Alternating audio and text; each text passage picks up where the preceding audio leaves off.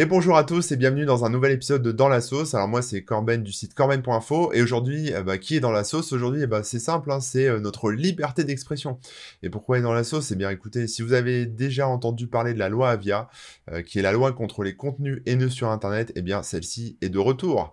La loi Avia en fait c'est une loi qui a été proposée euh, par Laetitia Avia qui est une députée République en marche, qui est connue notamment pour mordre des chauffeurs Uber entre autres choses, qui en fait avait proposé cette loi, alors elle n'était pas toute seule en arrière, mais a proposé cette loi pour retirer les contenus des plateformes en ligne, donc réseaux sociaux, forums, moteurs de recherche, etc., en moins de 24 heures. Alors quand on dit contenu, ça peut être tout et n'importe quoi, mais ça ciblait principalement des contenus euh, pornographiques ou des contenus haineux, terroristes, etc. Euh, on a d'autres types de contenus hein, qui étaient ciblés. Donc dans les contenus pornographiques, pardon, on avait tout ce qui était pédopornographique, mais on avait aussi tout ce qui était revenge porn, c'est-à-dire, euh, vous savez, les vidéos que vous mettez en ligne pour, enfin que les gens mettent en ligne pour se, venger de leur ex-compagne ou compagnon.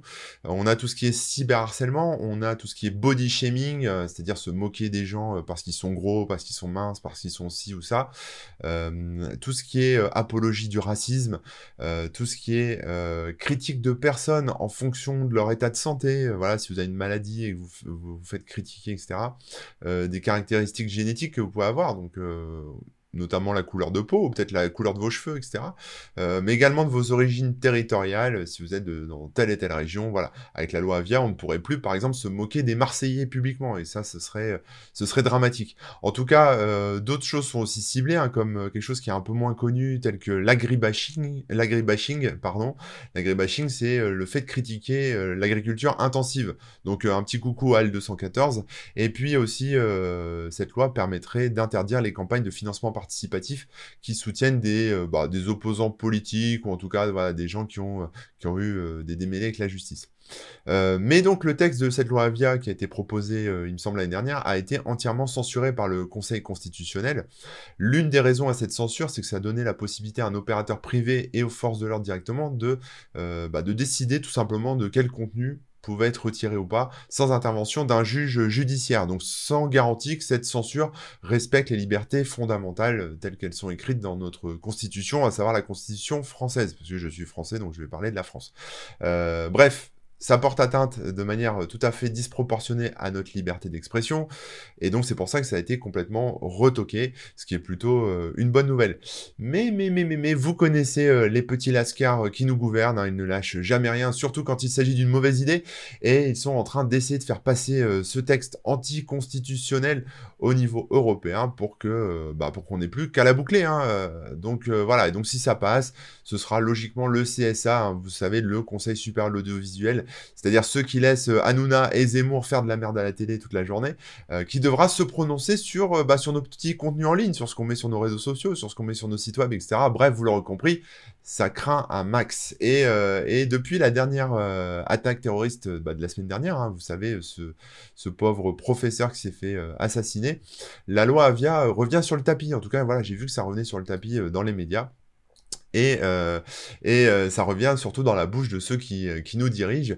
Et bon, déjà, on va passer sur le fait que c'est absolument un peu on va dire, un peu moche, hein, de, profiter de cette réaction, enfin, d'avoir cette réaction dans le, temps de l'émotion, hein, pour mettre l'opinion publique de son côté, et profiter de la mort bah, de, cet homme pour remettre une loi de merde sur le tapis. Ça, c'est un peu, voilà, un peu limite, mais bon, vous connaissez la chanson, hein, c'est toujours comme ça que ça se fait.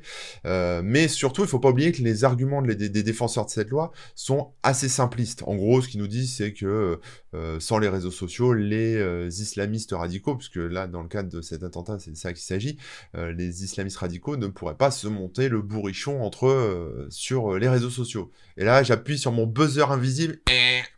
Eh ben, écoutez, non, c'est une erreur, c'est une erreur. Bah, d'abord, parce que euh, une telle loi euh, n'empêcherait pas un contenu dégueulasse, un contenu terroriste, un contenu ce que vous voulez, d'être publié. C'est-à-dire que c'est qu'une réaction euh, a posteriori, il hein, faut le comprendre déjà ça. Ensuite, dans le cas de ce pauvre professeur Samuel Paty qui a été assassiné, le contenu en question, qui est en, l'occurrence une photo de, lui, a été rapidement supprimé de, de Twitter. Donc voilà, ça a été très vite enlevé, etc. Donc ça fonctionne déjà très bien, si vous voulez. Donc la question qu'on peut se poser déjà, si, si ça fonctionne sur les plateformes, la censure, le fait d'enlever des contenus problématiques. Euh, on pourra faire une loi en plus, pardon, euh, qui plus est une loi liberticide. Et euh, voilà, faut pas non plus oublier qu'il y a la plateforme Pharos aussi, hein, qui est la plateforme de la police, hein, si vous voulez, pour signaler tout ce qui, tout ce qui pourrait être choquant, tout ce qui pourrait, on va dire, contrevenir à la loi en ligne. Donc n'hésitez pas à l'utiliser, hein, c'est très bien fait. et on a aussi une loi qui s'appelle la loi sur la confiance dans l'économie numérique, qui permet de garder pendant un an les logs et donc de retracer d'éventuels criminels tout en levant leur anonymat. Il y a aussi des grosses sanctions qui ont été renforcées dernièrement qui permettre bah, de, de, condamner tout ça, etc. Donc on peut se demander pourquoi en fait? Pourquoi, euh, pourquoi une, remettre ça sur le tapis? Euh, Alors qu'en plus, euh, voilà, même si on se disait que les réseaux sociaux sont un problème dans le cadre de cette affaire, parce que, bah, je sais pas, les, les, parents d'élèves se sont, on va dire, mobilisés au travers des réseaux sociaux, etc. on pourrait se dire que voilà, s'il n'y avait pas eu les réseaux sociaux, ils se seraient mobilisés en s'envoyant des tracts, en s'envoyant des SMS groupés, en allant faire un discours sur la place euh, devant l'école, ou je sais pas, ou, euh, ou en s'exprimant en direct sur CNews.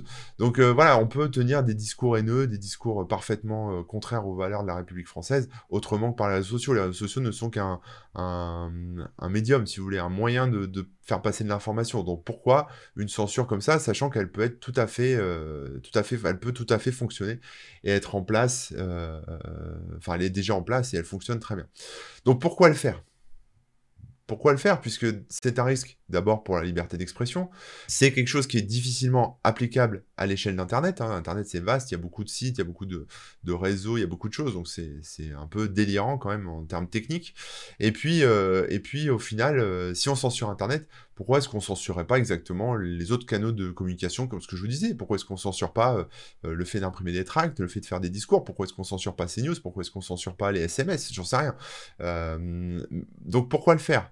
Eh bien pourquoi? Bah écoutez, d'abord, l'idée évidemment c'est de supprimer l'anonymat sur Internet, hein, parce que vous comprenez bien que quand on est dans des chaussures d'hommes politiques ou de femmes politiques, euh, avoir des, petits trolls qui critiquent euh, notre façon de faire toute la journée, qui plus est en étant parfaitement anonyme, ça agace fortement. Donc l'idée de priver les gens d'anonymat, c'est pas forcément de pouvoir les retrouver derrière s'ils disent quelque chose, mais c'est plutôt pour les empêcher de s'exprimer, parce que la plupart des gens vont arrêter de dire des choses s'ils savent qu'ils ne sont pas anonymes simplement à cause de leur boulot, ou le, voilà, ils n'ont pas envie de s'exposer.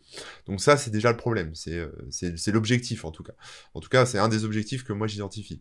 Euh, ça permet de faire taire aussi euh, n'importe quel discours qui serait pas approuvé voilà, par le gouvernement, ou par, je sais pas, une plateforme, un politique, ou ce que vous voulez, parce que ça passe même plus par un juge. C'est-à-dire, c'est voilà, comme ça, c'est c'est fait avec le, le, pifomètre, et puis c'est fait en fonction d'une grille qu'on ne connaîtra pas.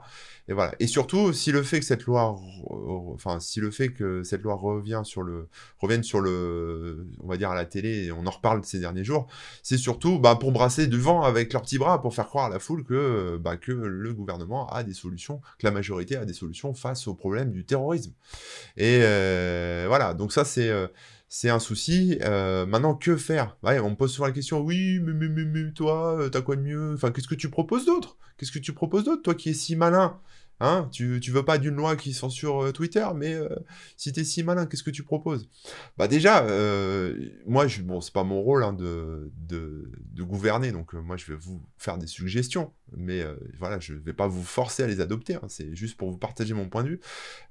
déjà, il faut prendre en compte qu'on a déjà tout l'attirail législatif pour faire en sorte que les réseaux sociaux ne débordent pas trop.